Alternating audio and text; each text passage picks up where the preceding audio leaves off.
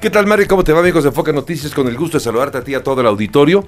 Y bueno, pues eh, justamente, Mario, como sabemos, este fin de semana se corre la última carrera de la Fórmula 1 Gran Premio de Abu Dhabi. De la temporada. De la temporada, sí, de hecho sí, pero venimos de una carrera polémica, de una carrera eh, que, que dejó eh, pues un sinsabor ¿no? para, para Checo Pérez en, lo particular y en general para el público mexicano. Además de que esto generó mucho ruido, no solamente en México, ¿eh? sino lo que pasó con Max Verstappen y Checo Pérez. Pero bueno, se perfila ya Checo para el cierre de la temporada, busca ser subcampeón y para platicar de ello, qué mejor que hacerlo con su padre don Antonio Pérez Garibay. Querido Toño, ¿cómo estás? Qué gusto saludarte. Eh, además, de, además de diputado, por cierto, de diputado federal, mi querido Toño, te mandamos un saludo muy afectuoso. Y, preguntarte así en principio cómo estás y cómo está Checo de cara a la, esta carrera tan importante que cierra el año. Toño, ¿cómo estás? Mario, Javier, buenos días. Pues muy bien, contentos y tranquilos, ¿eh? Sí, tú estás tranquilo y Checo también confiado. También, también. Mira, son etapas que han sucedido a lo largo de la carrera de Checo en toda su vida. Nadie mejor que la trayectoria y la carrera de Checo, Javier, la conoces tú. Todo lo que le sucede a Checo negativamente y lo convierte en cenizas, vuelve a resucitar, como el Fénix. Desde pequeño recuerda cómo lo corrieron del autódromo hermano Rodríguez a los 12 años, cargando cuando había logrado hacer la pole position y no lo dejaron competir en la carrera de IndyCar. Mm. ¿Lo recuerdas? Sí, claro, por supuesto. Entonces, si a Checo no le hubiera sucedido eso, Carlos Slim no lo firma a la siguiente semana. A lo mejor Checo hubiera ganado esa carrera y seguiría corriendo go-karts en México, ¿no? claro, claro. claro. Entonces, después de toda esa gran polémica que sucedió alrededor de Checo por todo lo que le sucedió, viene este gran apoyo de Carlos Slim para firmarlo y mandarlo al extranjero y no volver a competir más en México. Después le sucede lo de McLaren, no sé si lo recuerdo. Claro, por supuesto, un año y, acabó la historia ahí con McLaren, claro. Entonces tú imagínate que si no lo corren de McLaren, no hubiera ido a Force India y no hubiera logrado hacer todos los podiums que hizo en Force India, un equipo que nunca había estado en el podium. Cierto. Y McLaren venía en decadencia, a lo mejor ahí se hubiera acabado su carrera. Sí, sí, sí, totalmente de acuerdo. después recuerda lo que Checo Pérez hizo por Force India, de salvar al equipo de la quiebra, salvar a todos los trabajadores, eh, haberlo sacado de la corte en, en Europa todo lo que hizo, o sea, hoy si a Checo no le hubiera funcionado esa estrategia, a lo mejor hoy Checo Pérez en lugar de estar corriendo Fórmula 1 estaría en la prisión, caray, porque con qué iba a pagar todo lo que, el compromiso que se había echado a la espalda, ¿no? Sí. Entonces, siempre que le suceden todas estas cosas atrás de Checo, recuerda cómo lo corrió Force India. Sí, también. Eh, se acaba su carrera deportiva, ya no más Fórmula 1 y lo rescata Red Bull. Hoy que están en Red Bull, Red Bull es algo que vale muchos, muchos, muchos billones de dólares, más que cualquier piloto, más que todos los pilotos que han pasado por Red Bull, incluyendo Max, incluyendo Checo, Richardo, Betel, porque es una marca a nivel mundial. Entonces, se tiene que cuidar esta marca y se tiene que respetar y se tiene que trabajar con todos los lineamientos que ellos ponen. Y una de las cláusulas más importantes es el respeto. Aquí no se le faltó el respeto a Checo Pérez, se le faltó el respeto a Red Bull. sí, exacto, correcto. Oye, y, Toño, eh, evidentemente le conviene y está interesado Red Bull en que hagan el 1-2, obviamente, ¿no? En la historia no lo han logrado. Imagínate, sí. Sí, O sea, llevarse eh, la escudería llevar, eh, y llevarse el 1-2. Eh, ya son campeones del mundo por constructores, son campeones del mundo por pilotos. Y ser el 1-2 de la Fórmula 1 al final, muy pocos equipos lo han logrado. Entonces, esto valdría mucho la pena. Checo está 100% concentrado. Esto fue una situación que sucedió. Ya no existe nada, se limaron todas las asperezas van a trabajar para el futuro, pero también hay que recordar algo que es muy importante, eh, Mario Javier. Checo nunca, nunca, nunca ha necesitado que le regalen Correcto, nada. exacto. Sí, totalmente de acuerdo.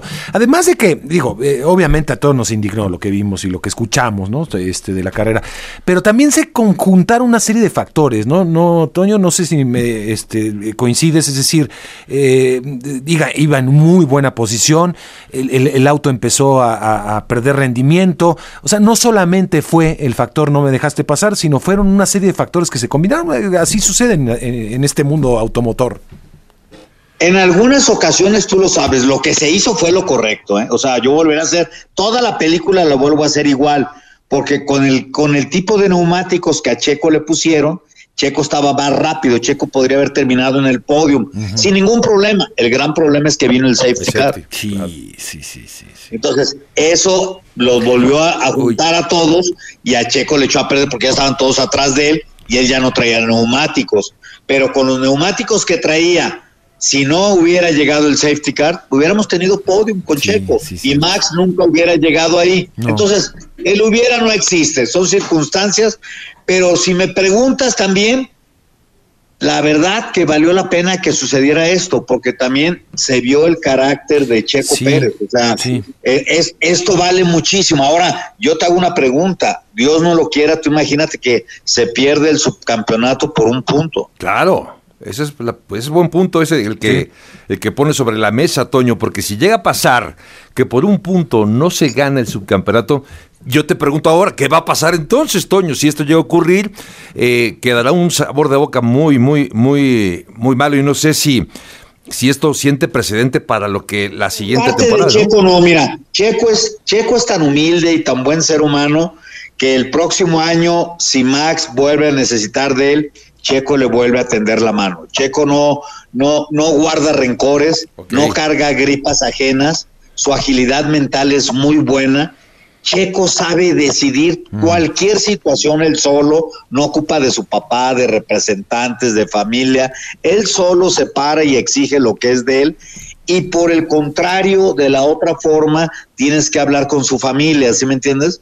Porque no entiende. Sí, eso. Entonces, esa es la gran diferencia. Claro, ojalá, bueno, si es pierde por un punto, por lo menos que pague Marcos Verstappen la cena esa de 200 mil dólares que, sí, no, no, que dicen que, que costó tanto el día de ayer que allá en Abu Dhabi. No pasa absolutamente nada. Yo creo que aquí los temas económicos van y vienen, son temas de aire. Un día se va a terminar todo esto y lo único que les enseño a mis hijos es que sean buenos seres humanos, que sean un buen ejemplo para su país que sean unos verdaderos ídolos y que no ven a ser unos héroes de barro. Claro, Toño, no me puedo sustraer o abstraer a preguntarte lo siguiente. La figura de, del papá de, Max Verstappen, de Jos Verstappen, ¿qué tanto pesa al interior de Red Bull? Tengo la, sensación de que, que, tiene algo que ver ahí eh, Jos con lo que pasa con su hijo, con Max y sus, y sus decisiones. ¿Tú qué opinas? Efectivamente, mira, eh, aquí vuelves a lo mismo todo, el proyecto gira mucho alrededor del papá, mm, porque Max no hace todas sus negociaciones él. Es muy diferente en el mundo de Checo. Checo hace todas sus negociaciones él, sin papá, sin manager, sin amigos, nadie. Checo lleva desde niño, desde los 12 años, su carrera deportiva. Las riendas de su carrera ya. Sí, sí, sí. Eso es la gran diferencia. Entonces, cuando hay que tomar una decisión y no está la familia, Checo la sabe tomar. Yo creo que aquí, si la orden hubiera sido en el radio con la voz del papá, a lo mejor sí hubiera entregado el lugar. Bueno. Mm, qué interesante. Qué, interesante. Oye, está, se puso muy interesante. Ojalá toda la suerte, la buena vibra para Checo y para la familia Pérez, por supuesto, Toño. Muchas, pero este, muchas gracias. Gracias a toda la afición de México. Todo México está ahí. a ver algo, Mario y Javier, que no había sucedido en toda la carrera deportiva de Checo y sucedió gracias a este evento.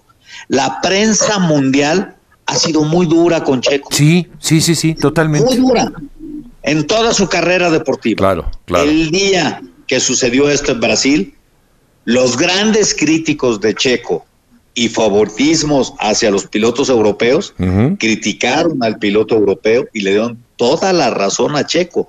Por primera vez en la historia de Checo Pérez. Entonces, si, si me pones en la balanza, creo que hay cosas positivas, hay cosas negativas. Hay que esperar que este resultado del domingo nos traiga este subcampeonato a México, que para nosotros sería una gran satisfacción en estos momentos que necesitamos buenas noticias. Este país es el mejor del mundo. O sea, si tú me dijeras dónde quieres que vuelvan a ser Checo, en México, no tengo ninguna duda. México es el mejor país del mundo. Qué maravilla. Oye, vamos a estar atentísimos más que en el Mundial, en el allá en el Gran Premio sin duda de este domingo que cierra la temporada y ojalá le vaya lo mejor. Pero ya que estamos en esas eh, y que quieres tanto a México, este, ¿llegamos al quinto partido, Toño, o crees que no se va a hacer?